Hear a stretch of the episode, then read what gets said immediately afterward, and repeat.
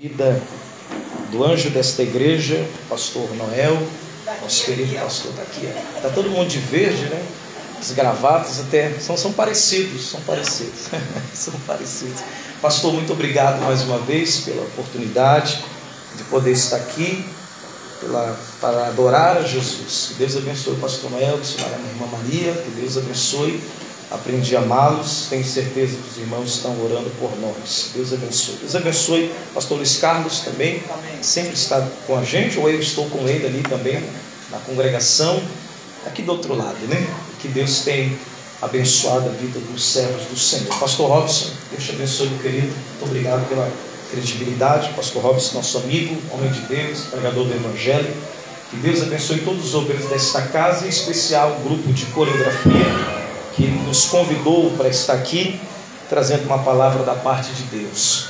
Eu confesso que o meu coração está alegre e ao mesmo tempo as minhas pernas estão tremendo, porque Deus está nesse lugar. E a gente ora, a gente prega, a gente fala, e quando chega aqui a gente não sabe nada, sempre não sabe nada, porque a gente depende de Jesus, né?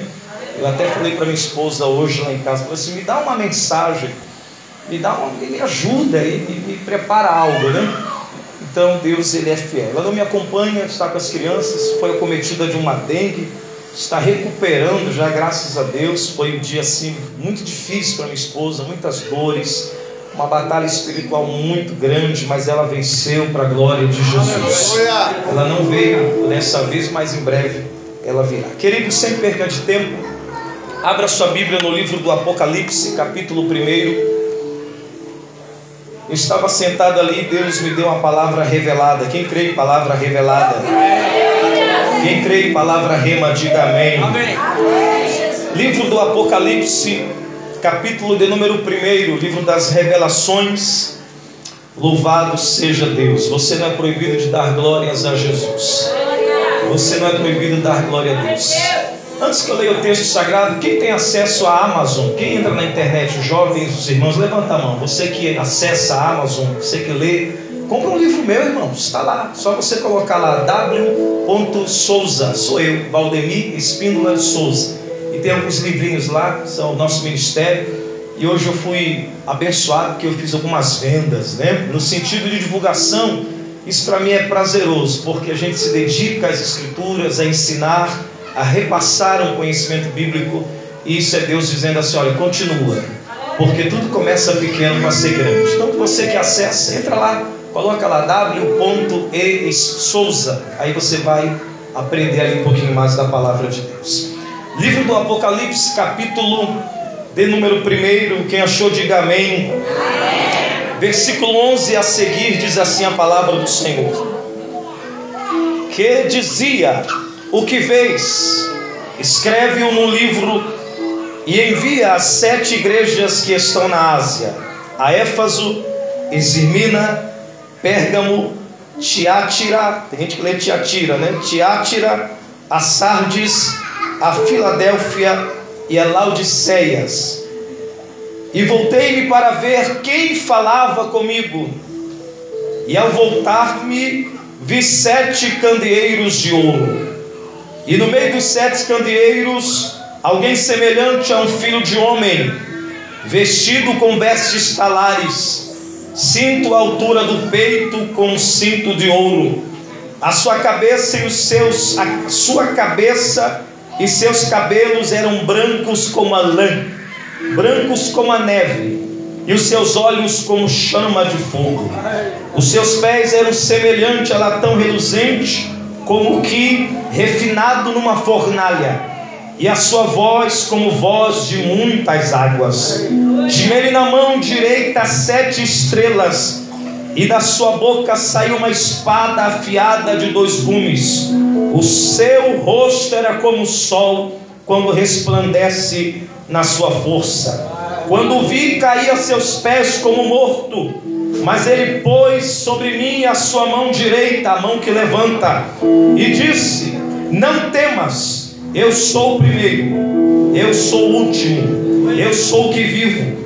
Fui morto, mas estou vivo para todo sempre, e tenho as chaves da morte e do inferno. Escreve, pois, estas coisas que tem visto, as que são e as que depois destas hão de acontecer. O mistério das sete estrelas que vistes na minha mão direita e dos sete candeeiros de ouro é este. As sete estrelas são os anjos das sete igrejas, e os sete candeeiros são as sete igrejas. Ainda de pé, carta de Paulo aos Efésios, capítulo 6, tema desse congresso, por que não dizer, versículo 11: Revesti-vos de toda a armadura de Deus, para que possais estar firmes contra as tutas ciladas do diabo. Diga comigo: revesti-vos de toda a armadura de Deus, para que possais estar firme contra todas, diga todas, diga todas, todas as ciladas do diabo. Levante a sua mão em nome de Jesus e diga em nome de Jesus. Diga em nome de Jesus. Nós repreendemos agora todas as ciladas do diabo. Quem acredita nisso, tome assento, adorando, bendizendo, louvando, dando glória ao nome do Santo de Israel. A glória de Deus está aqui, a presença do Senhor nosso Deus estar aqui. Redobre a sua atenção. Se você pudesse, se tiver como você permanecer com a Bíblia aberta, você vai nos ajudar muito para compreender esta mensagem. Eu acredito que esses últimos dias que estamos vivendo sobre a face da terra são dias de batalhas, são dias de guerras, são dias que se o Senhor ele abrisse os nossos olhos pela uma fração de segundos ou de milésimos ou de centésimos e ampliasse as visões do mundo espiritual, eu acredito que nós ficaríamos com medo.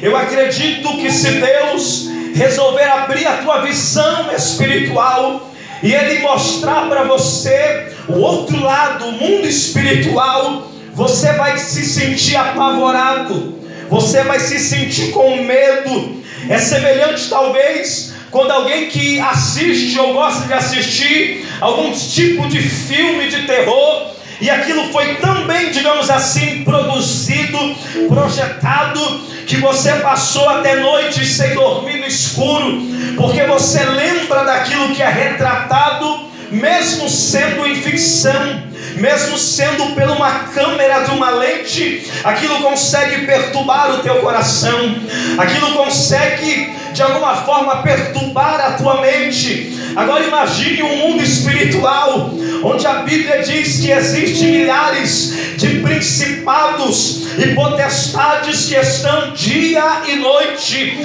lutando contra a tua vida, lutando contra a igreja do Senhor. Quando eu estava preparando esta mensagem, até trouxe uma mensagem escrita aqui, e quando eu estava preparando a mesma, o Senhor me fez lembrar de um amigo meu, lá de Belém do Pará, da minha terra de origem, e ele naquele tempo a gente ainda muito novo, e ele sendo um homem de muita oração, pertencia à igreja pentecostal Deus e Amor, ele orava muito, ele subia muitos montes para buscar a presença, um homem muito usado desde muito jovem nas divinas revelações, e eu andava com esses, esses são meus amigos, com estes eu aprendi o caminho da Bíblia, louvado seja Deus, e eu me lembro que um dia, uma oração do meio-dia, ele tomou a palavra e disse: Eu tive hoje, ontem de madrugada, uma experiência com Deus, eu estava orando por volta da meia-noite, e quando eu estava orando, clamando e chorando diante do Senhor, e quando eu ouvi um barulho na sala da minha casa, então eu saí do quarto e fui até a sala. Eu estava sozinho, meus pais não estavam em casa, e eu estava ali em oração.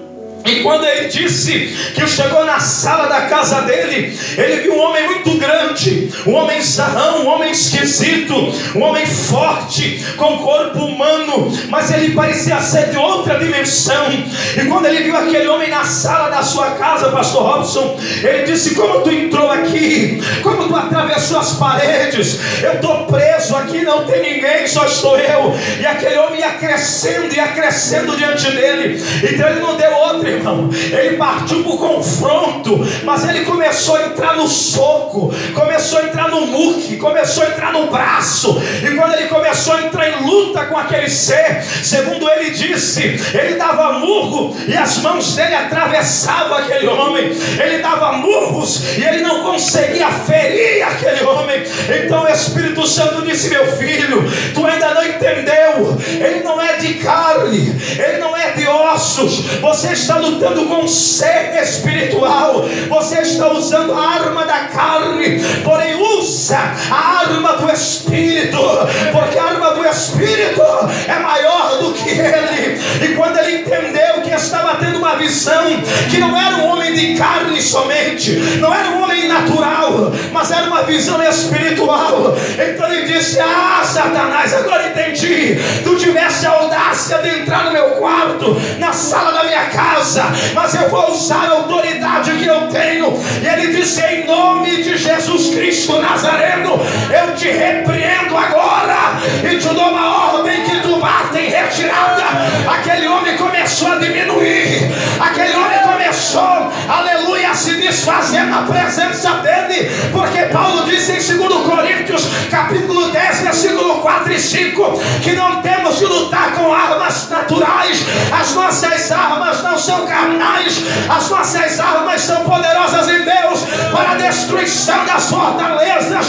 Então, essa noite eu estou pregando para soldados de Cristo neste lugar. Deus está dizendo ao meu coração: levanta a tua arma, arma do glória, arma do aleluia, arma da palavra, arma da adoração, a arma do cântico, a arma do jejum, porque antes de terminar o mês de abril, Deus vai bradar na tua vida, Deus vai dar ordem. Quem acredita em todos os principados e potestades que travavam a tua casa, a tua rua, a tua igreja, o teu bairro, esta cidade será impactada pela glória e os demônios fugirão da tua presença. Quem acredita nisso, abre a boca e adore a Deus e dê ordem. Olhe para alguém ao seu lado e diga: existe uma autoridade sobre a sua vida. Existe armas espirituais que Deus deu à sua igreja.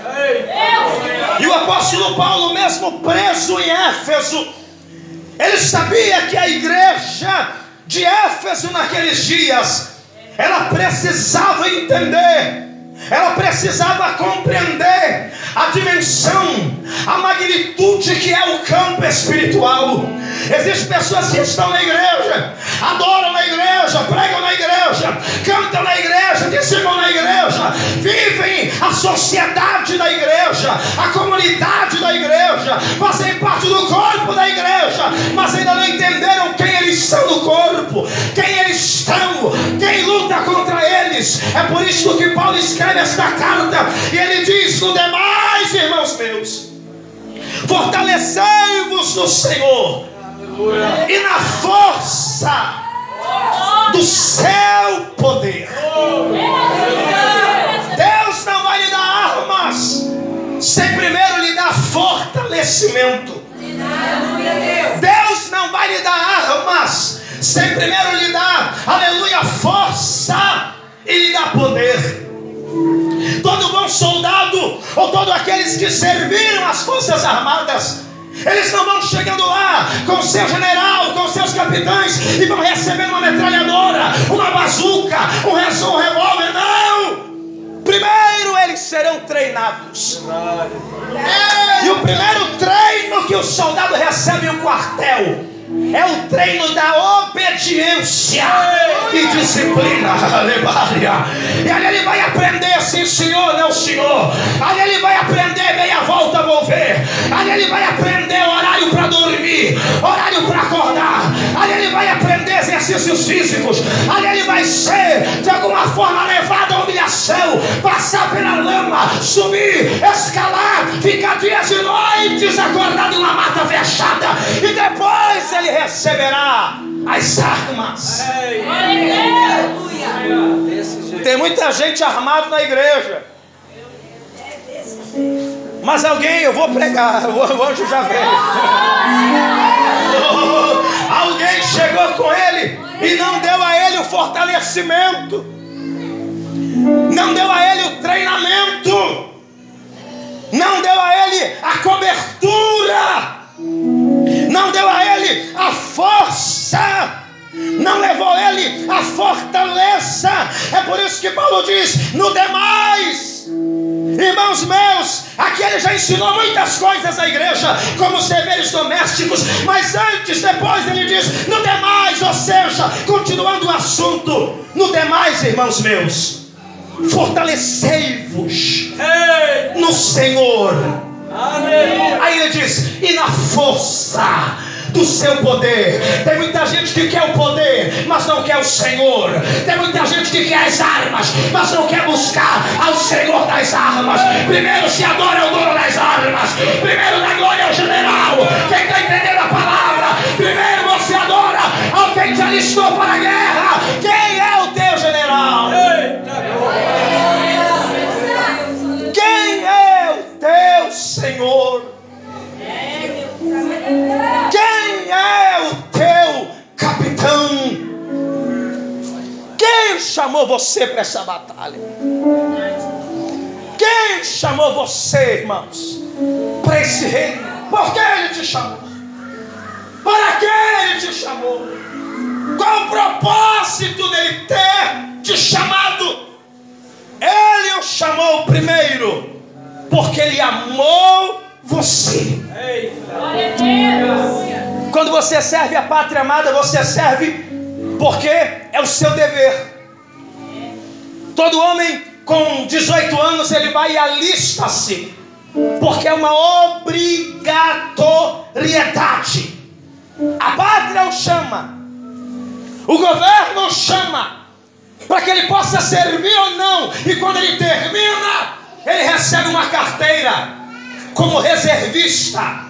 E ali está dizendo assim: em caso de convocação para a guerra, apresentar-se o mais rápido possível a algum ponto de treinamento ou de alistamento. Sabe o que Deus está dizendo para você? Na guerra espiritual, Deus não te chamou debaixo de obrigatoriedade. Deus te chamou debaixo de voluntariedade. Lidera quem quer, prega quem quer, dança quem quer, adora quem quer. Se quiser servir, tem espaço. Não quer servir, pode ir embora. Ele levanta outros soldados. Ei! Não pense você que as armas são suas. Você tem arma, irmão. Aleluia! Aleluia! Você saiu da força, você vai embora da polícia, você vai embora do exército, você vai embora da marinha, você vai embora da aeronáutica. Você vai embora, mas você não leva as armas. Porque as armas pertencem ao quartel. As armas pertencem ao governo. As armas pertencem àquele lugar. Por quê, pregador? Porque outros soldados virão. E eles precisarão das armas. E no reino de Deus não é tão diferente assim. No reino de Deus, Deus te chama, te comissionou. É a visão de Isaías: quem há de ir por nós? É o general gritando: Quem lutará as minhas guerras? É o general gritando: Onde estão os soldados? Onde estão os valentes? Onde estão as guerreiras? Estou vendo brilhar a glória lá atrás. Onde estão os fuzileiros? Onde estão a infantaria? Onde estão os paraquedistas? Onde estão as tropas de elite? Aí você gritou de lá. Eis-me aqui. Oh, quem está está sentindo. Aí você gritou de lá e você disse assim: Eis-me aqui. Senhor. Ele é Senhor. Só que alguns estão desqualificando a potência e exaltação e a patente que ele tem. Nunca uma geração chamou tanto Jesus de você. É desse jeito. Nunca uma geração chamou Jesus tanto de Jesusão, paisão, Nunca uma geração não consegue perceber quem ele é. Ele não é soldado raso. Ele não é soldado raso. Ele se apresentou a Jó. Ele se apresenta na Bíblia como Senhor dos exércitos. E antes dele levantar um exército de homens, ele levantou um exército de estrelas. Ele levantou um exército de anjos. E ele levantou a igreja que milita que trabalha. Cadê o exército que dá glória? Abre a boca e dá glória.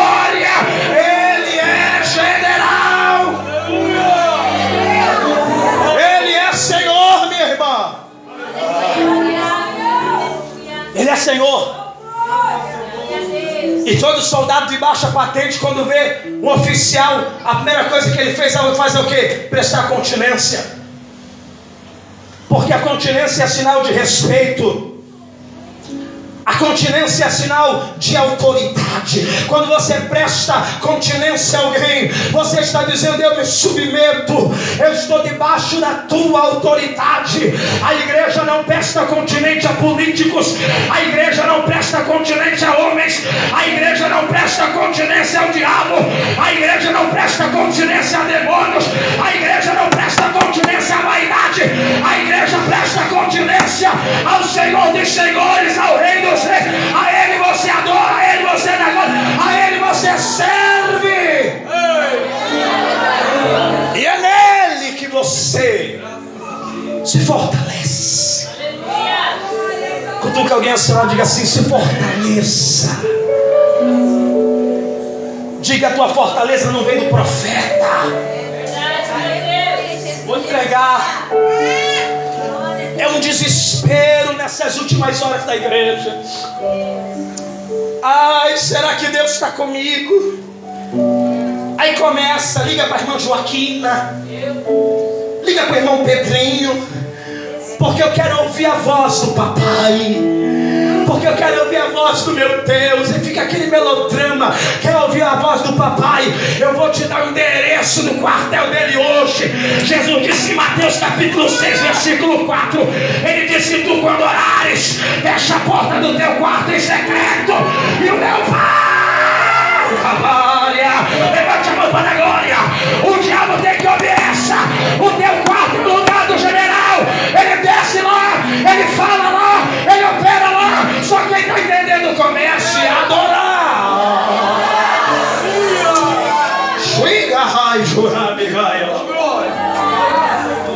Só tem mulher aqui, a maioria é mulher, né, irmão? Então vamos lá. Prepara o lombo. Quarto é lugar de comunhão com o Pai. Jesus disse que quer encontrar o Pai. Jesus disse: quer encontrar o general, o meu Pai, corre para o quarto. Estou pregando batalha espiritual, irmão. Olha para alguém e diga: orar no monte é bom.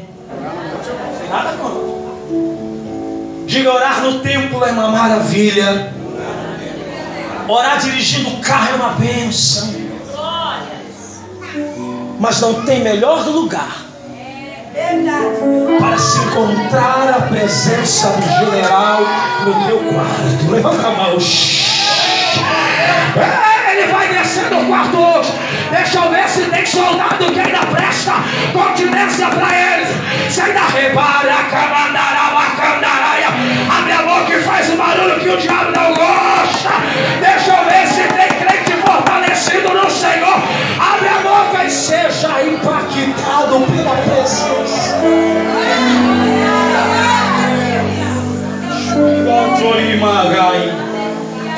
Aleluia. Onde Deus está, pastor Robson? biblicamente, onde Deus está agora? Em espírito e em pessoa, porque Ele é uma pessoa. Onde Deus está? Literalmente, uma linguagem bem simples. Onde Deus está agora, nesse exato momento, para a gente entender. Você sabe onde Deus está? Deus está no terceiro céu, segundo a Bíblia. Você vê esse céu, esporâneos. Você vê o céu do meio, que é o espaço, o espaço sideral, e ali é o lugar das regiões, principados, potestades, espaço. Demônios estão ali. Meso vem de meio. Mas existe um outro céu esporâneo. E ali em cima está o trono da glória de Deus. E Deus está assentado sobre aquele trono. E a Bíblia diz que os seus pés estão sobre o globo, deu para entender? Está sobre o globo da terra. Agora, quando tem um soldado em apuro, quando tem um soldado fraco, quando tem um soldado gemendo, quando tem um soldado em ataque, ele deixa tudo lá e desce para falar com você. E diz que você quer, meu filho, quer poder receba, quer força receba, quer graça receba. Só quem já entrou no quarto da oração chorando e saiu alegre, levanta a mão, levanta a mão. Só quem já entrou abatido, cabisbaixo, parece que dá uma tonelada. A gente vai pro quarto da oração, pastor Noel. A gente vai igual um gatinho. A gente vai miando, miando. Mas quando a gente volta, é o leão que está saindo, é uma leoa que está surgindo, porque está fortalecido. Abre a boca para envergonhar o diabo. A melhor glória que você tem. Ele está aqui, o Deus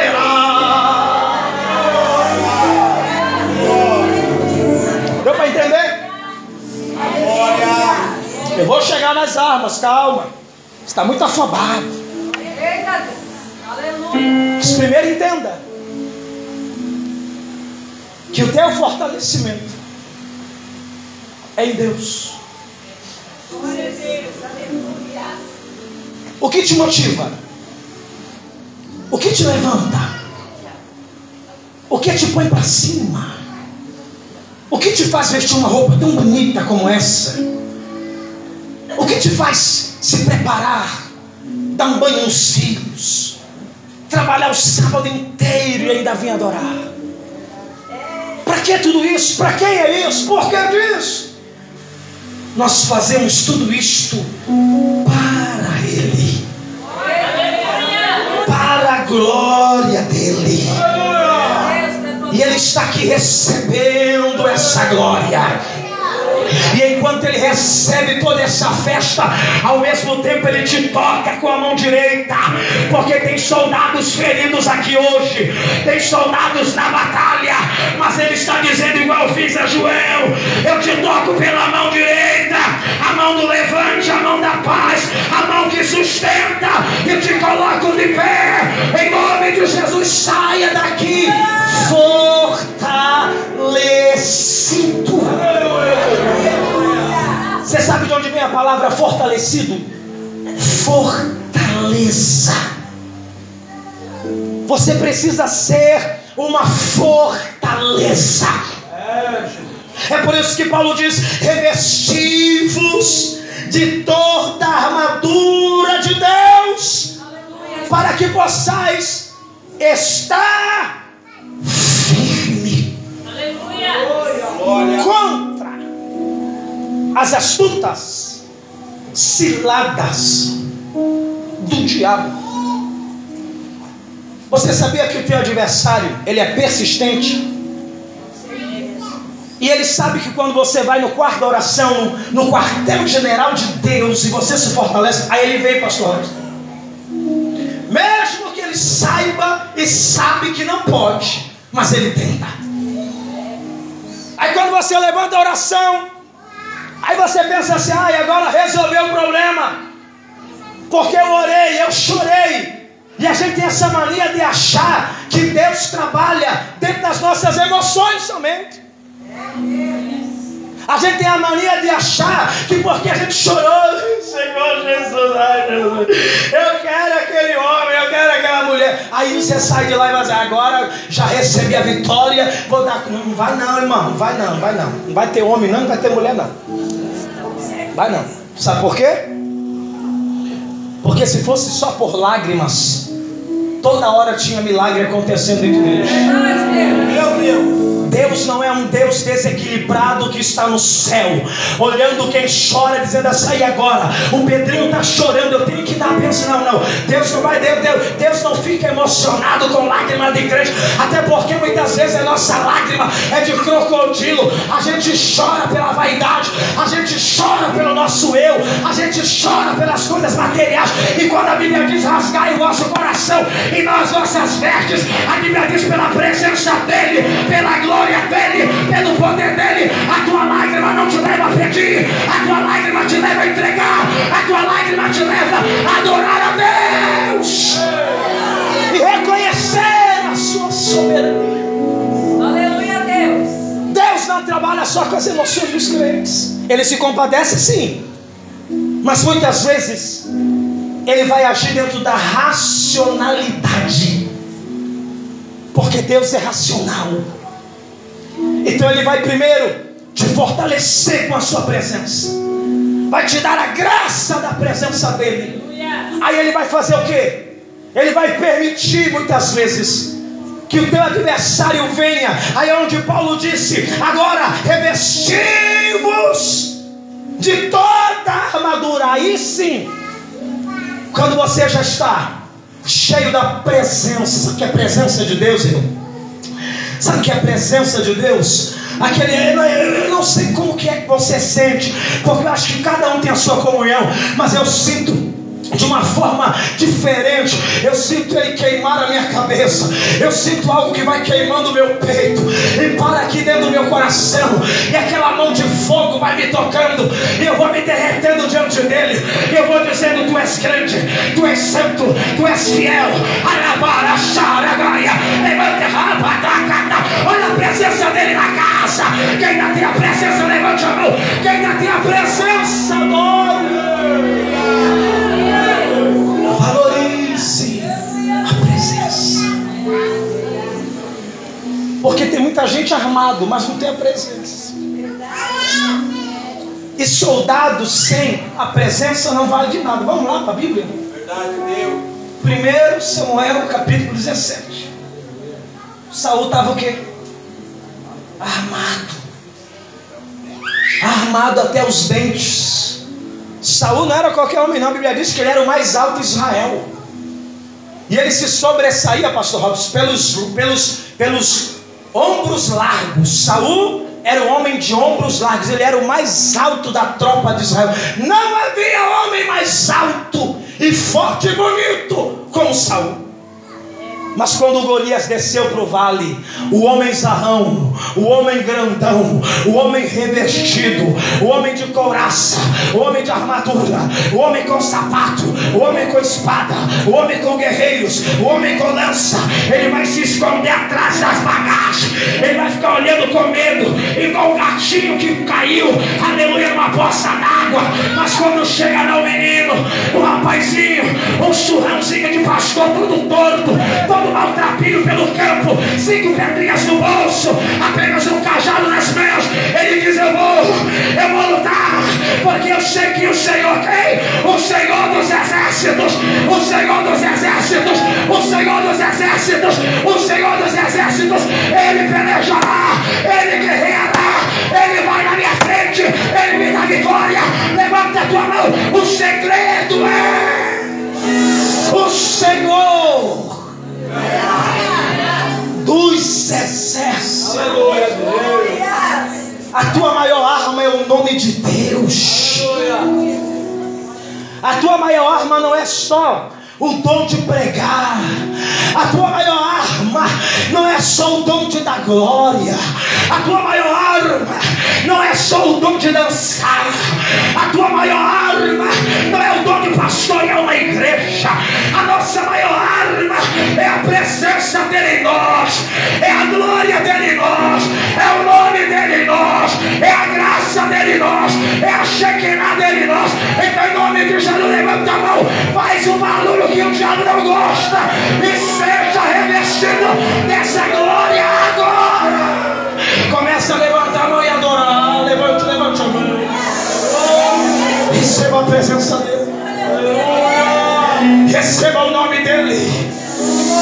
Receba a graça dele agora, vai. Dê um minuto de glória. Tem gente ainda sem a presença. Tem gente ainda sem a graça. Tem gente ainda sem o glória. Mas enquanto eu profetizo, eu estou vendo lá atrás, lá onde está aquelas últimas irmãs de verde. A glória está vindo lá. A glória está vindo ali. A glória está aqui. Feche os seus olhos agora. Abre a sua boca e seja renovado pela glória. Tem presença.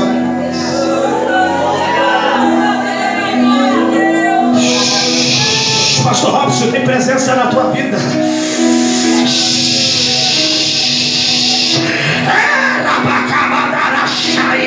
A glória da segunda casa será maior que a primeira. Te prepara. Quem tem a presença? Quem tem a presença? Abre a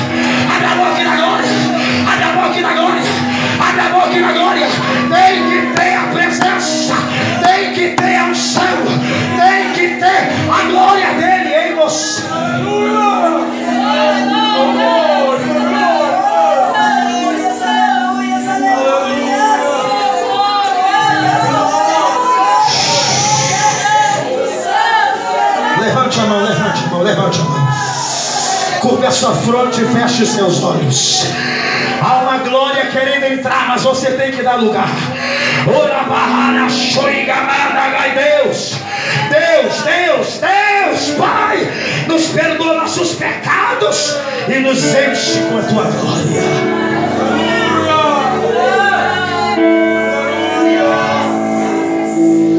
Saúde tinha armas. Mas não tinha mais a presença,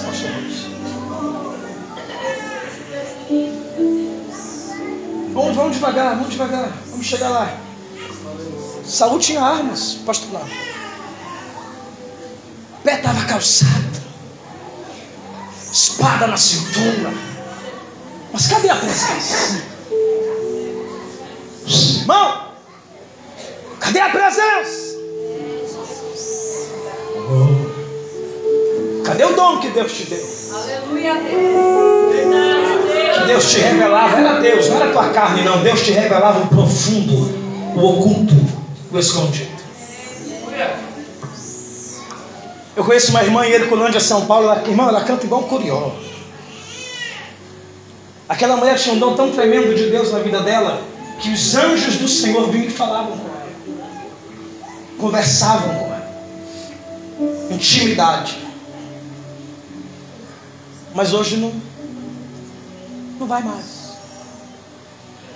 Porque tu pode ser um guerreiro. Tu pode ser um soldado. Tu pode continuar com a arma, com a espada, com a lança, com a coraça. Mas se você não tiver doce presença. Aleluia! Aleluia!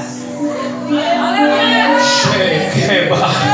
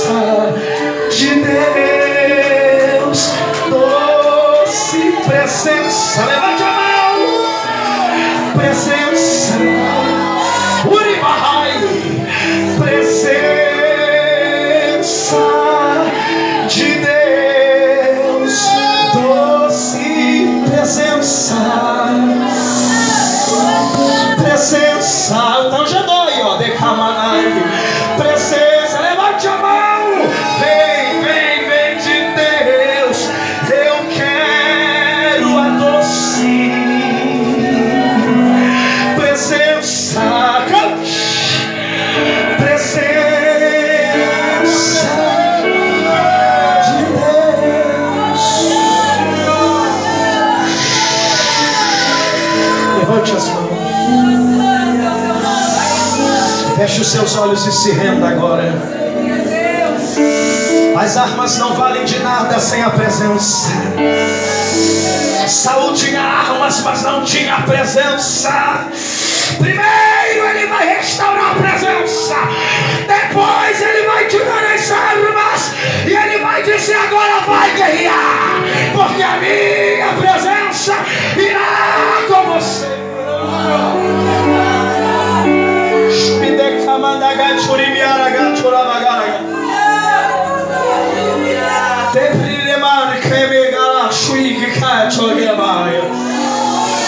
Se una che mando che te baraka tu rifassi Se te ricubirlo para shore galata la baraka shai Repando mando che te shekaturi Rebaka tu la manda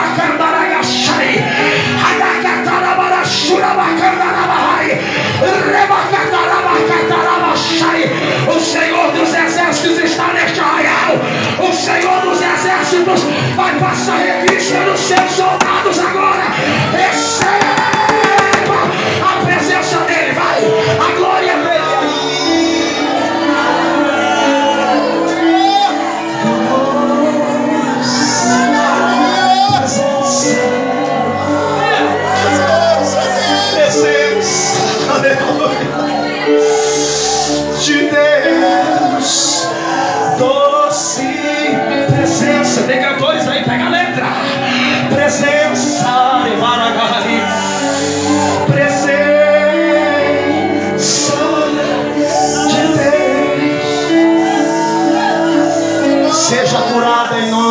Jesus.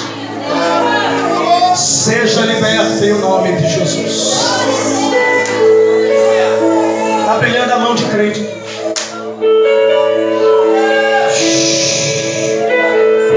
Está vindo a Shekinah, está vindo, está vindo, está vindo, está vindo. Culto de crente pentecostal é assim, o Espírito ensina até de cantar, nem cantar eu sei.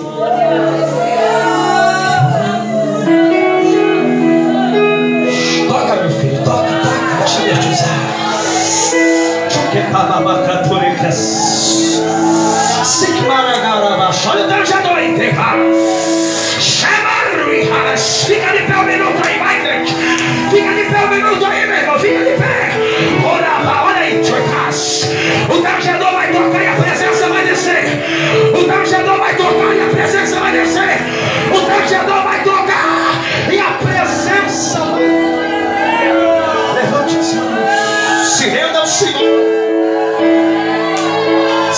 Se renda, aumente o glória. Aumente o glória, aumente o aleluia. Enquanto você dá glória, os demônios fogem. Enquanto você dá glória, o demônio vai embora. Se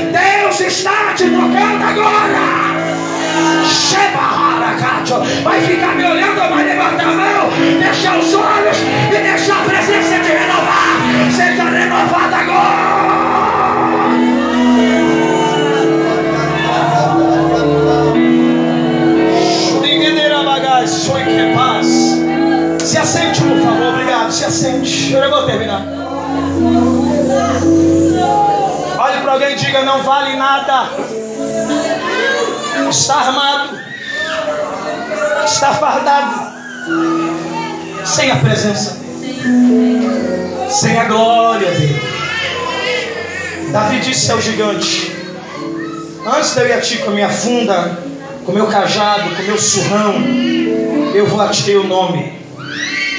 do Senhor de todas as guerras. Tem crente aqui que está numa batalha, só o sangue. Deus está dizendo assim: Eu acabo de te dar vitória nessa guerra. Vamos ao texto. Revestivos toda a armadura. A armadura que é panóglia. Panóglia quer dizer armadura completa. Olhe para alguém e diga: A sua armadura. Diga: A sua armadura é completa. Diga, tem calçado. Tem cinto. Tem espada. Tem espada. Tem couraça. E tem capacete. Olha para alguém e diga assim: tem escudo, né? Faltou escudo. Olha para alguém e diga assim: Deus não vai mandar você ser ou fazer o que ele não é e o que ele também não faz. Deus não é hipócrita. Deus não vai dizer para ti, vai para a guerra que eu estou morrendo de medo. Não, Deus vai dizer para você, vai para a guerra porque eu sou o Senhor das guerras. Deus não vai dizer para você, Silas, é Silas agora, né, irmão Silas? Ou, ou, era o, é o Silas, né? Deus não vai dizer para você, Silas, vai guerreiro, que estou morrendo de medo. Não. Deus vai dizer para você, vai guerreiro, porque eu sou Deus que eu não tenho medo. Olhe para alguém e diga assim: tem muita gente que é hipócrita. Manda você guerrear, sem ele nunca ter guerreado. Fala de oração, sem ter calo de oração. Fala de Bíblia, sem ler Bíblia. Fala de monte, sem nunca ter desfeito nem o monte dos lençóis dele. Fala de intimidade com Deus, sem nunca ter visto a Deus. Deus não é hipócrita. O apóstolo São João, ele recebeu uma revelação na ilha de Patmos. E quando ele tem um arrebatamento, arrebatamento é bíblico, está escrito. Ele teve um arrebatamento de sentidos. Ele foi levado aos céus, ele viu Cristo glorificado, ele viu a glória. Aí Deus me deu aqui sentado a palavra que Ele faz como Ele quer, e Ele dá a palavra para quem Ele quer, pela misericórdia dele. E eu lendo esse texto, o Espírito Santo diz assim para mim: Eu não vou fazer, eu não vou dar à minha igreja aquilo que eu não possuo. Eu não vou ser para a minha igreja aquilo que eu não sou. É por isso que ele apareceu aos patriarcas e disse: Eu sou. Aleluia. Para que depois tu sejas. Primeiro eu sou, aleluia. Depois tu vai ser. Olhe para alguém e diga: Não é você primeiro, diga é Deus primeiro. Diga: Eu sou primeiro. Eu sou. Eu sou, eu sou capaz, eu faço, eu desfaço, eu mando, eu comando, eu dou, eu tiro, eu levanto, eu abato, eu construo, eu desconstruo, eu levo, eu trago de volta. Eu sou. Então, se Deus, através de Paulo, lá atrás, mandou a igreja se revestir, é porque Deus já está revestido. Se Deus mandou a igreja de Éfeso e todas as igrejas da Ásia Menor se revestirem espiritualmente falando, dentro do, das armaduras que era a figura do soldado romano, Deus está dizendo: se vocês querem guerrear, vocês têm que guerrear como eu guerreio. Vocês têm que ser como eu sou. Você lembra quando Pedro negou Jesus e foi seguir Jesus de longe? A empregada veio e disse assim: Tu, parece crente, camarada. Tu anda como ele, tu fala como ele, tu te veste. Como ele. Jesus tinha sotaque igual eu tenho, a irmã também tem, um pouco mais pesado que o meu, mas tem. E Jesus falava diferente, porque Jesus veio da Galileia, e os galileus falavam com sotaque, e Jesus era meio caipira, talvez no seu tempo, e ele falava com sotaque, e Pedro, que era mais de cima, também daquela falou assim: ó, ele já está falando igual a gente, agora a gente vai falar igual ele, a gente só fala bobagem, agora vai falar as coisas do céu, vai pregar como ele prega, vai andar como ele anda, vai viver como ele vive. Porque isso é ser um bom soldado de Cristo. Olha para mim e diga assim: você é soldado de Cristo. E se você é soldado de Cristo, você tem que vestir a mesma armadura que Cristo. Vamos lá, eu não vou pregar, só vou pontuar. Quando João viu a visão que ele recebe, primeiro ele disse: Voltei-me para ver quem falava comigo, e voltei-me a ver, e vi sete candeeiros de ouro, e no meio dos sete candeeiros de ouro, aí começa Deus, estava alguém semelhante ao filho do homem, ele estava o que? Vestido com vestes talares. Você sabe o que é essas vestes aqui, irmãos? É a tua couraça. Tu crê que Deus me revelou isso na Bíblia? Eu não estou fugindo da Bíblia. Porque o soldado também vestia as suas vestes. E o soldado vestia a sua couraça. E de todos os aparatos das seis armas de guerra, seis é o número do homem.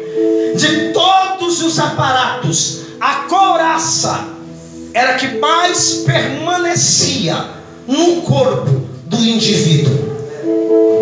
Ia dormir, estava de couraça. Acordava, estava de couraça. Ia jantar, estava de couraça. Ia passear talvez com a mulher na esquina, estava de couraça, porque a couraça protegia todos os órgãos vitais do seu corpo, coração, rim, pulmão. E para os judeus, os rins é a parte mais importante. Para os gregos, o estômago é a parte mais importante. Para a igreja, o coração é a parte mais importante.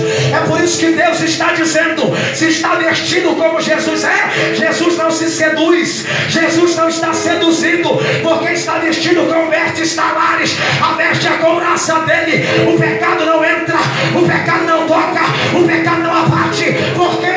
Porque as vestes dele estão limpas. Crente não anda em sujeira, crente não anda em bandadeira, crente não é filho das trevas, crente tem pureza, crente tem santidade, crente não anda mal vestido, crente não vai pelado para o céu. Ele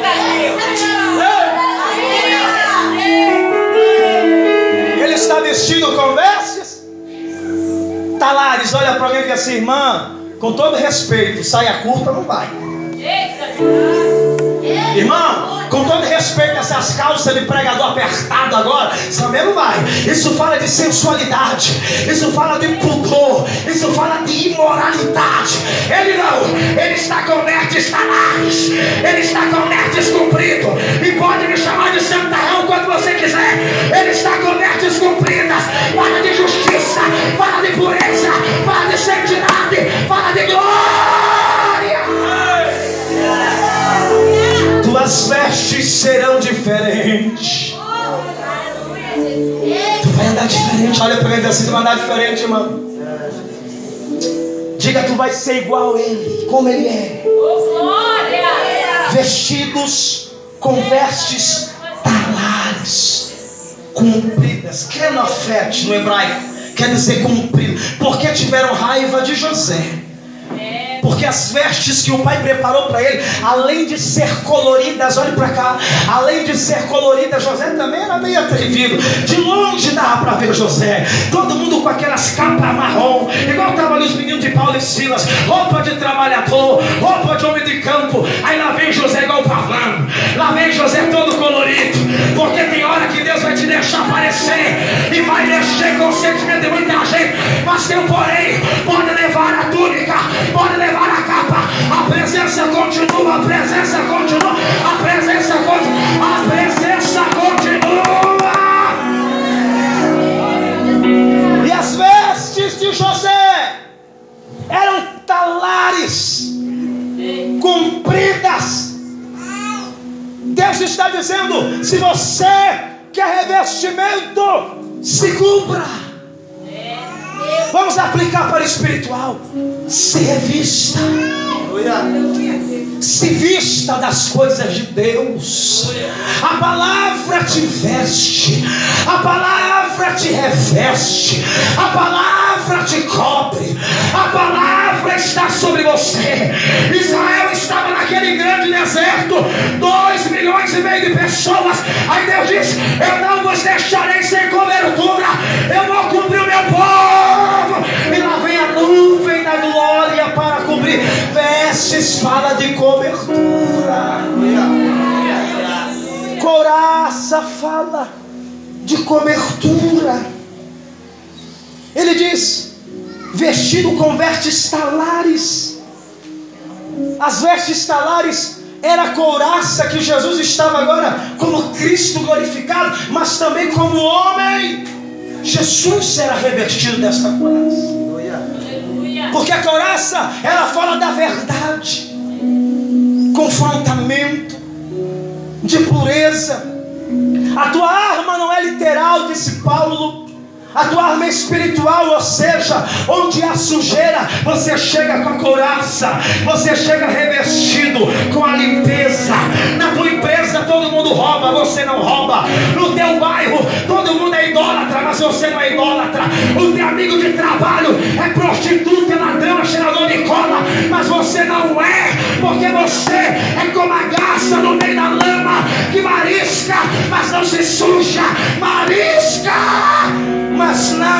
se suja.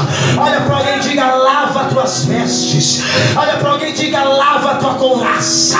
Olha para alguém e diga: limpa a tua armadura. Está dando para entender, irmãos? A segunda coisa que João viu: cingido à altura do seu peito com o cinto de ouro. O que é cingir? Vestir a túnica comprida. Vamos cingir? Aí a gente pensa que é o kimono, né, pastor? Só apertar. Mas tem um mistério aí. Cingir, pegar as pontas e dobrar até a altura aqui, ó. Para quê? Para que quando eu ande, não me atrapalhe.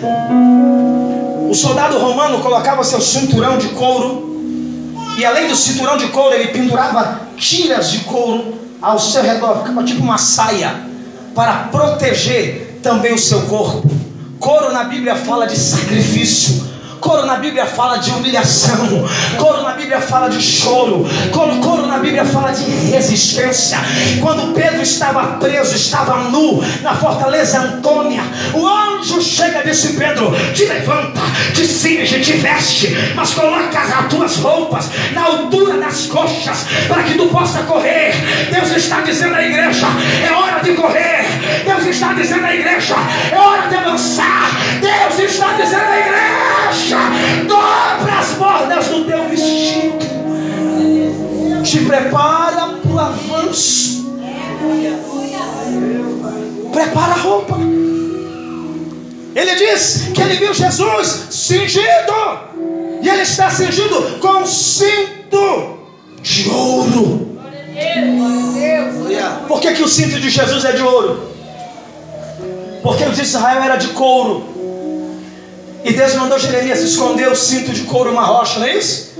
Escondeu o cinto, o tempo passou. Ele disse: agora vai lá e vai ver como o cinto está. Estava podre, não é isso? Estava emboleirado, porque a nossa justiça, os nossos cintos aqui no Brasil, serve para nós homens brasileiros apenas para segurar as calças e dar pisa em moleque. Mas lá Israel não. Israel cinto fala de honra. Israel cinto fala de conhecimento. Cinto fala de grandeza, de riqueza. Ninguém saía sem cinto nas ruas. Mas Jesus está dizendo: o cinto deles, aleluia, é da terra. A justiça justiça deles é podre, a justiça deles é falha, a justiça deles fracassa, a justiça deles erra, mas a minha é de ouro, a minha é intocável, a minha é imutável, a minha permanece.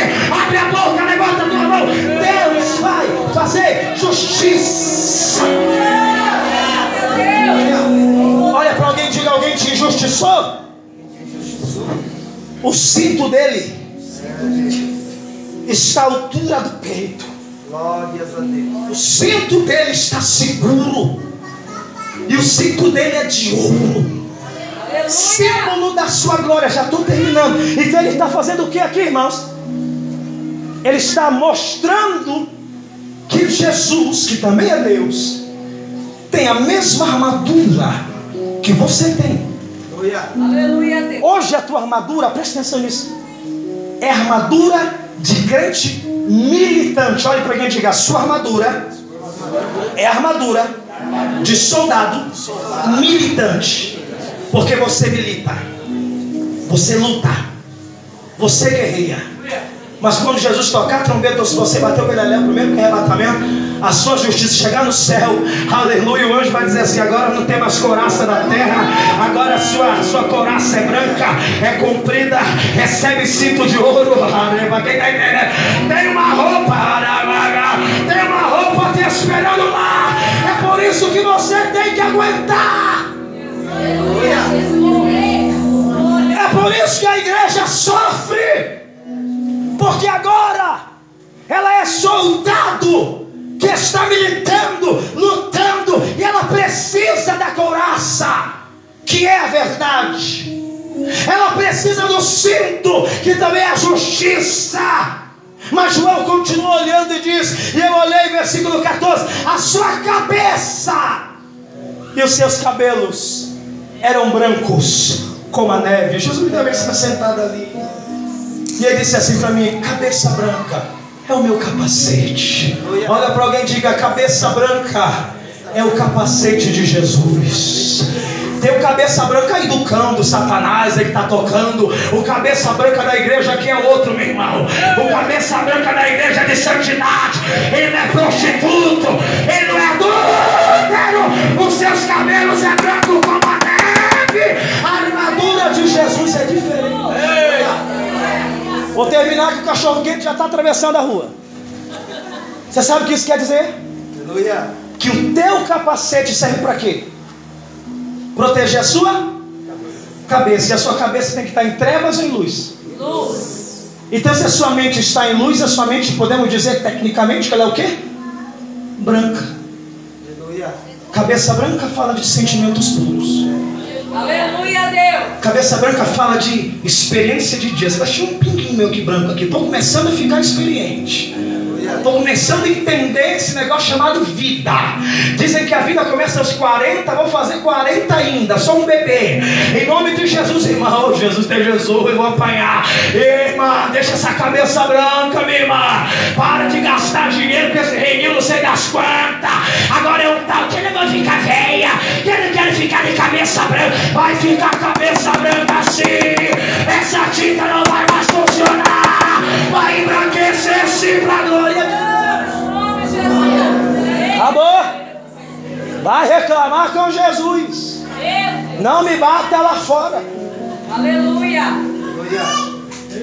Porque quando alguém pinta o cabelo, assim, eu não quero mostrar minha idade.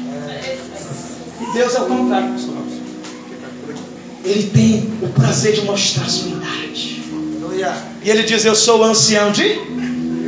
Eu sou ancião de. Quem lê a Bíblia? Não, eu sou ancião de dias. Olha para alguém e diga: Não quer ficar cabeça branca? Vai morrer jovem. Se ficar cabeça branca, eu vou, vou viver 120 anos, pregando ainda, com dentadura ou sem dentadura, dizendo que Jesus é bom e o cão não presta. Levanta, estou vendo brilhar a cabeça. Jesus vai embranquecer teus pensamentos, esse pensamento de derrota, esse pensamento de tristeza, esse pensamento de adultério, esse pensamento de briga, esse pensamento de divisão, ele vai sair da tua vida hoje. Capacete. Eu creio que você nunca ouviu uma mensagem dessa, nem eu preguei. Jesus está dando. Aleluia. Aleluia, Deus. Porque a gente quer as armas do. Né? Vou terminar. A gente quer as armas da bancada. E hoje tem muita gente armada, mas como ele não passou por treinamento, não se fortaleceu no Senhor, chegou na igreja, deram uma calibre 66 para ele. Chegou ontem, porque ele cantava lá no barzinho, agora tem que no púlpito da igreja. Porque ele prega, não, mas lá, porque eu era, can, era cantora lá, minha filha. Aqui você vai sentar, aqui você vai dar glória, aqui você vai embranquecer os cabelos, aqui você vai levar, aqui você vai esperar, aqui você vai receber novas vestes, aqui você vai colocar cinto, mostrar que você é justo, justa, pura, aí depois você prega. Depois você canta. Depois você dirige departamento. Depois você dança igual Miriam dançou, só depois. Vai esquentando o banco aí, meu filho, porque é tratamento de Deus para tua vida. Agora tem um porém, quando a tua hora chegar, ninguém te segura. Quando a tua passa vergonha. Quando a tua hora chegar, Deus te exalta. Levante a sua mão e faz o barulho que o diabo não gosta. Só quem tem a cabeça branca como as neves, levante a sua mão, abre a sua boca, purifica a tua mente. Vou terminar, pastor Robson. Purifica a sua mente. E Efésios 6, capacete da salvação aponta para a mente de Cristo, a cabeça de Cristo. Soldados romanos colocavam o capacete para proteção e altura, para que se protegessem e demonstrassem altura contra os inimigos. O teu Deus é o mais alto de todos. O teu Deus é o grande eu sou. Ele é alto, ele é grande, ele vive e todos temem diante dele. Aí João vê outra arma. João olhou e viu que? Os pés dele. E ele disse: Os seus pés eram como? Latão reluzente em uma fornalha vermelho. Latão e fogo fica o que, pastor Ramos? Vermelho. Porque ele pisa com fogo. Ele pisa. Quem está entendendo? É por isso que Jesus falou assim: Eu busquei poder. Eu busquei poder para chutar. Não, não é para chutar. Ele disse: É para pisar. É para pisar. Levanta a mão aí. Começa a pisar aí. Baixa. Começa a bater teu pé agora. Cadê o soldado armado? Começa a pisar nessa noite. Pisa em todas as armas do diabo. Ei, você vai voltar para casa com seus pés reluzentes. Tá dando para entender, irmão? Tá dando? Tá? Tô falando grego não, né? Você tá entendendo, né? Então tá bom. Os pés é como latão re pé de quer acertar para o cachorro quente. Pé de fogo. Olha para alguém e diga aí, tem pé de fogo ou de brasa? Diga, tem fogo nos teus pés, irmão. Quando era do mundo, tinha um fogo do forró, só o sangue de Jesus. Corre, pastor. Quando era do mundo, tinha um fogo do funk, que só o sangue de Jesus. Quando era do mundo, tinha um, fo um fogo de quadrilha, que só o sangue. Aí vem para a igreja, não quer mais dançar. Aí chega os pregadores que não lê Bíblia. Esse negócio de dançar não está na Bíblia. Esse negócio de dançar vai se converter, vai ler a palavra. Tudo que é no seu santo nome. Davi área que ele dançou. Miriam 90 anos de idade. Pegou as irmãs e atravessou o madeiro Vamos fazer rodinha, ciranda, cirandinha, vamos cirandar e acabou. E começou a louvar. Eu profetizo em nome de Jesus. Você vai dançar para a glória de Deus, recebendo vitória, pulando de alegria. Porque no teu pé tem fogo. Chorecanda Pega na mão de alguém e diga: tem fogo na tua cabeça, tem fogo na tua boca, tem fogo nos teus pés, pastor. Onde você andar, você vai deixar rastros de fogo. Onde você andar, vai desfazer as obras do diabo. Vamos terminar, irmãos? Vestidos, repita comigo: coraça, coraça. cinto de ouro, cinto de ouro, cinto da justiça, cabeça, capacete da salvação. Os pés eram como latão reluzente, refinado no fogo. Fala, da, fala das sandálias do Evangelho. O Evangelho leva fogo, mas o Evangelho também leva paz. Porque o Evangelho dá. Evangelho dá. Evangelho dá. Estou surdo. Evangelho dá. Olha para alguém e diga assim, irmão, não é Evangelho da guerra. Aleluia. Diga onde você chegar, meu irmão, leve paz. Hoje na pregação, já estudo Bíblia. Onde você chegar, leve paz. Tem crente que quando ele vem na rua, outro dia, meu irmão, Jesus, Jesus, Jesus, Jesus, Jesus. Acabou a paz. Porque o pé dele está apagado. O pé dele só deixa rastro de destruição. Mas eu quero profetizar sandálias novas. O filho pródigo andava descalço e quem andava descalço era escravo. Mas quando o pai viu, aí vou provar que tem que cingir os lombos. O pai cingiu os lombos, dobrou a roupa, saiu correndo, enquanto o filho e disse: Põe sandália, põe sandália, põe sandália. Levanta a mão porque Deus tem sandália. Sabe aquela empresa? Você vai voltar segunda-feira pisando na autoridade, irmão. Mas tira esse sapato alto aí que você vai, pode até cair. Vai, vai de rasteirinha mesmo. Vai na vaiana mesmo, minha filha. Vai na sandália baixa, vai. Você já casou mesmo? Então deixa pra lá. Vai na sandália baixa. Vai pisando com autoridade. E vai dizendo agora eu sei quem está na minha vida. Eu sou soldado revestido. Quem está entendendo o que Deus está falando, Ele vai te revestir. Eu vou terminar.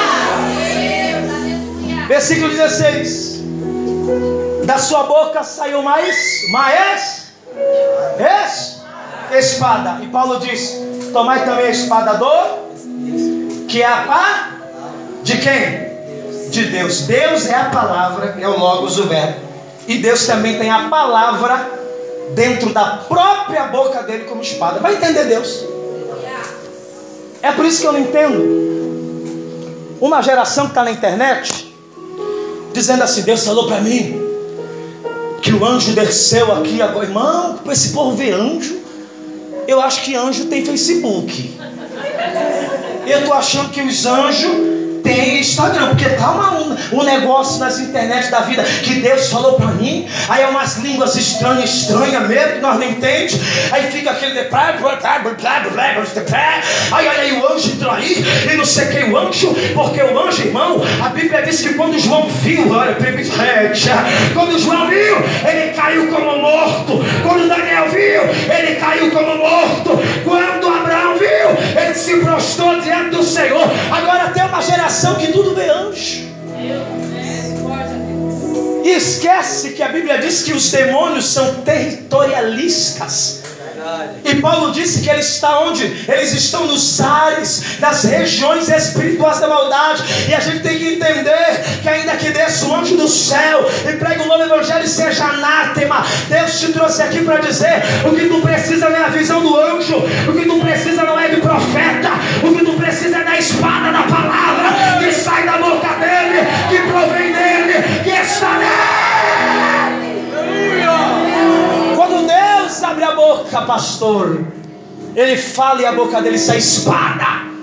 E a espada afiada, não é espada cega. E ela é afiada de dois.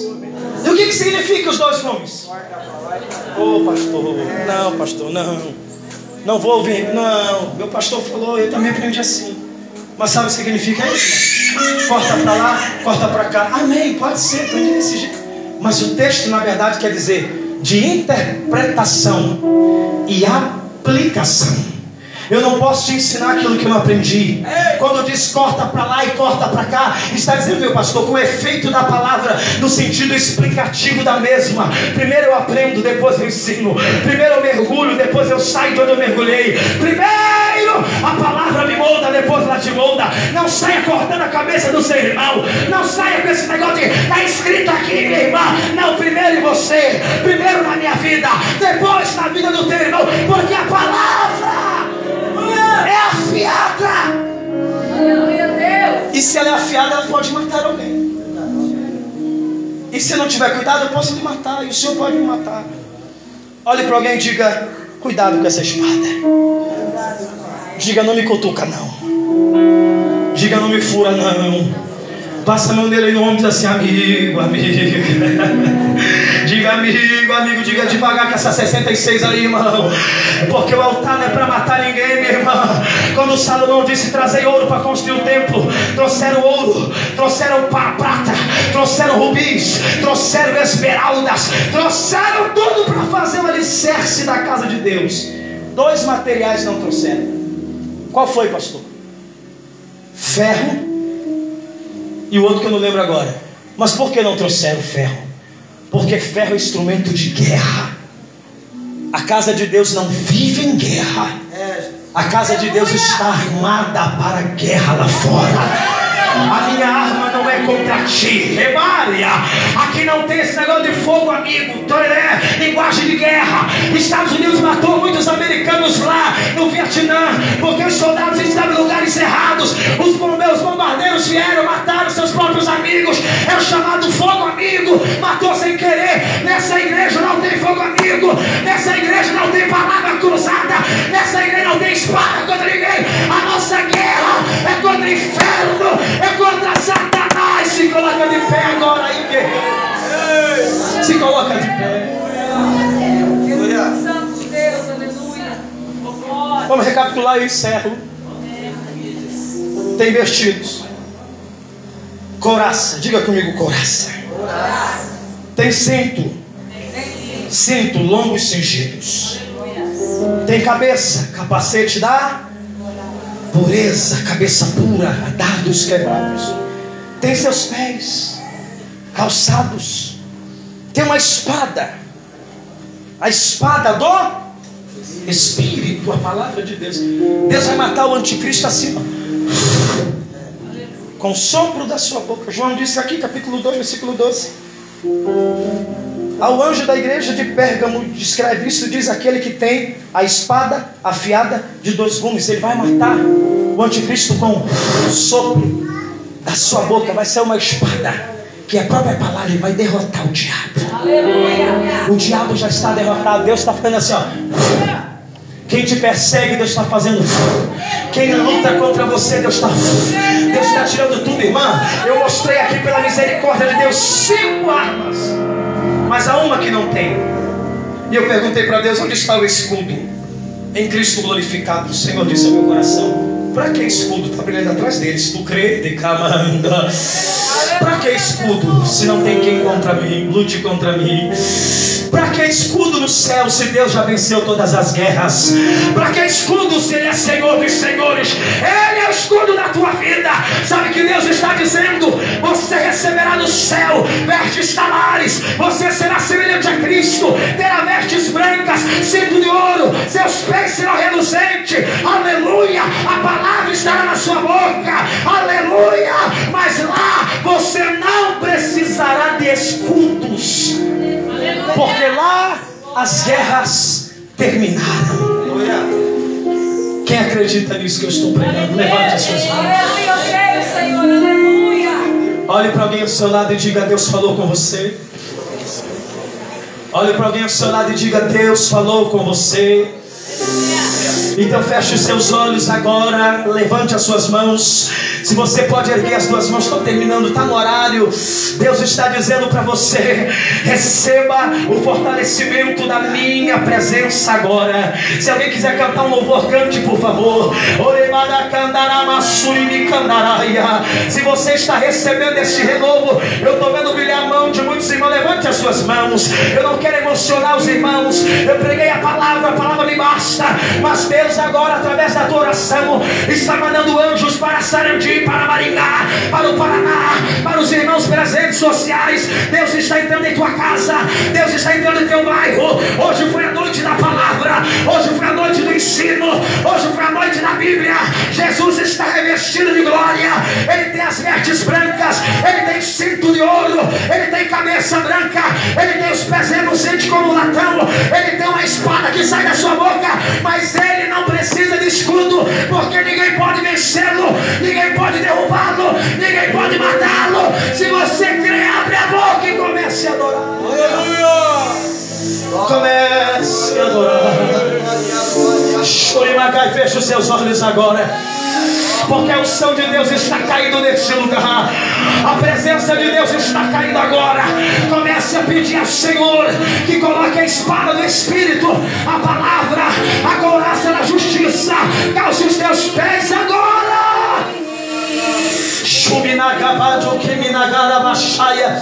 Ergue as suas mãos adorando, bendizendo, enaltecendo e glorificando o nome do Senhor. Eu vou orar, Senhor meu Deus e meu Pai. Eu preguei a tua palavra e não preciso emocionar a tua igreja, porque sei que a tua palavra nos basta. A tua palavra é o maior avivamento, a tua palavra é o maior pentecoste, a tua palavra é bússola, a tua palavra é água, a tua palavra é o pão, a tua palavra é o norte, a tua palavra é o sul, a tua palavra é o leste, a tua palavra é o oeste, a tua palavra faz, a tua palavra desfaz, a tua palavra dá, a tua palavra tira, a tua palavra consola, a tua palavra exorta, a tua palavra edifica, a tua palavra transforma, a tua palavra levanta, a tua palavra batiza, a tua palavra anima, a tua palavra sara, em nome de Jesus agora, pelo poder da palavra. abençoar a tua vida agora. Eu quero profetizar na tua vida. Aleluia. Comece a louvar. Comece a louvar. Senhor meu Deus e Pai, graças nós te damos. Tem alguém em nosso meio para aceitar a Jesus, irmãos? Tem alguém para aceitar a Jesus como Salvador? Tem alguém desviado da igreja e quer voltar à casa do Pai? Se tem alguém, levante as suas mãos. Tem alguém? Tem alguém que precisa de um renovo, restauração? Queridos, eu quero agradecer, mas a glória de Deus está aqui. Eu não preciso emocionar os irmãos. Eu fui fiel naquilo que Deus me deu para pregar. E que o nome do Senhor seja glorificado. Querido pastor, Deus abençoe pastor Robson, pastor Luiz Carlos, pastor Noel, muito obrigado. Obrigado às irmãs pelo convite. Ore pela minha família, ore pela minha esposa, ore pela minha vida. Continue louvando ao Senhor. Aplauda Jesus, eu devolvo o microfone ao anjo da igreja. Que Deus em Cristo nos abençoe.